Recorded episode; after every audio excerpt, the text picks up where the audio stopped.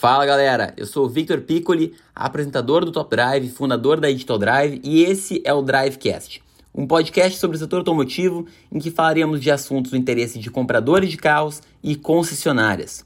Eu sou um entusiasta da inovação no setor automotivo e espero te impactar positivamente com esse episódio.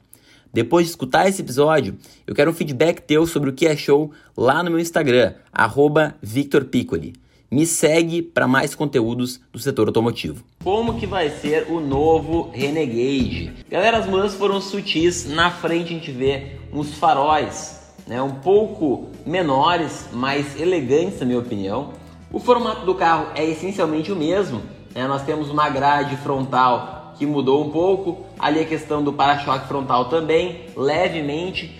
Quem não entende tanto de carro talvez não perceba porque foi uma mudança de visual um pouco semelhante à que nós vemos no novo Compass. Então a gente vê uma alteração nos LEDs internos dos faróis e das lanternas traseiras e algumas alterações também de para-choque, mas nada demais. A carroceria ela continua sendo a mesma. E portanto, se o preço desse carro vier muito alto, a gente já vai poder classificar isso aí como o famoso novo entre aspas, né? Só que qual que é o grande ponto aqui, pessoal? A parte interna do carro vai ter um novo volante, vai ter um quadro de instrumentos igual ao do uh, Fiat Toro, que eu achei isso interessante. Uma multimídia também que vai ser diferente, vai ser mais interessante também. Então o carro ele vai ter mudanças sutis, mas mudanças importantes. Qual que é a principal diferença deste novo Renegade? A principal diferença não é na parte interna. Ele vai mudar muito menos do que o Compass mudou na parte interna. Só vai ter um volante novo e um quadro de instrumento digital para as versões mais tops. Vai continuar com aquele painel exatamente com o mesmo desenho. Inclusive aquele negócio de pegar ali e colocar a mão para onde senta o passageiro.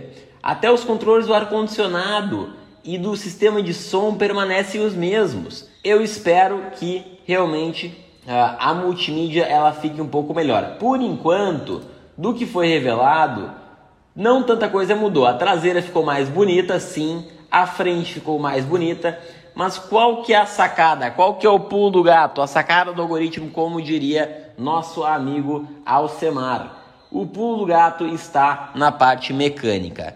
Esqueçam o motor 1.8 que só era bom quando se tratava da versão manual. Aliás, eu sempre falo para vocês que o Renegade manual ele compensa muito mais do que qualquer outro Fiat manual, porque o câmbio utilizado no Renegade manual é o que deveria ter sido utilizado no Fiat Pulse manual. Era um câmbio excepcional. Já o motor 1.8 com câmbio automático de 6 marchas era beberrão e aí não dava, não andava e gastava. E agora nós vamos ter todas as versões com o mesmo motor, o motor 1.3 turbo de 185 cavalos do Compass.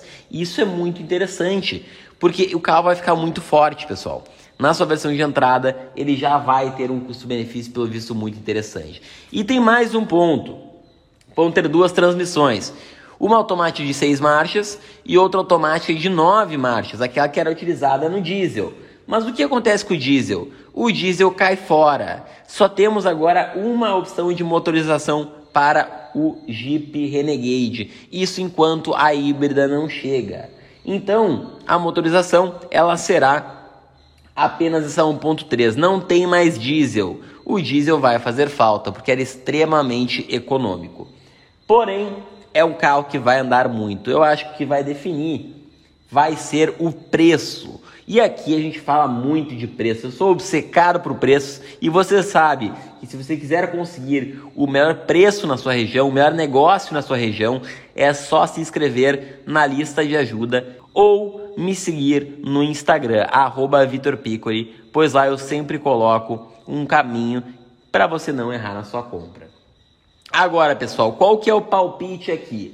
Um Renegade hoje, ele está um pouco mais de 100 mil. Ele começa em 100 mil, mas ele tem uma amplitude de preços muito grande devido a todas as suas versões, as suas configurações de motor. Eu vou acompanhar este lançamento, uh, mas eu estou muito mais interessado em saber o preço dele. A parte mecânica, eu sei que vai bem. O projeto, eu já sei que vai ser legal. Então o que interessa é o preço.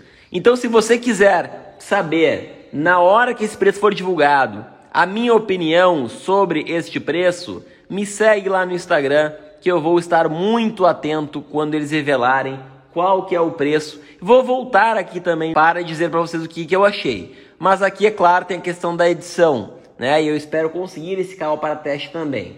Então, se a pressa é por saber se compra ou não compra o Renegade no seu pré-lançamento, já me segue lá porque eu vou me manifestar assim que eu ficar sabendo do preço oficial e eu vou dizer se eu achei caro ou se eu achei barato. Minha opinião desde então é que se ele estiver abaixo de 108 mil, vai surpreender tá? Mas vamos ficar ligados, vamos ver qual vai ser esse preço. Lembrando também que ele vai ser o primeiro carro da Jeep a ter dois tipos de tração com uma mesma motorização. Tração 4x2, 1.3 turbo e tração 4x4, 1.3 turbo também. Só vai mudar o câmbio. A tração 4x2 com câmbio de 6 marchas e a tração 4x4 com o câmbio de 9 marchas. Então, pessoal, o que vocês acham? Esse carro vai chegar a menos de 110 mil ou não? Vamos ficar ligados. Aguardo vocês aí se manifestarem e já sabem como que vai funcionar para acompanhar essa novidade aí da Jeep. Se você curtiu esse episódio, tira aí um print de onde estiver e me marca lá no Instagram, @victorpiccoli, que eu vou te responder para a gente seguir o papo sobre isso. Marca lá que eu vou fazer questão de te responder. Combinado? E não deixe também de me acompanhar lá no Top Drive, hein? Feito, valeu, abraço!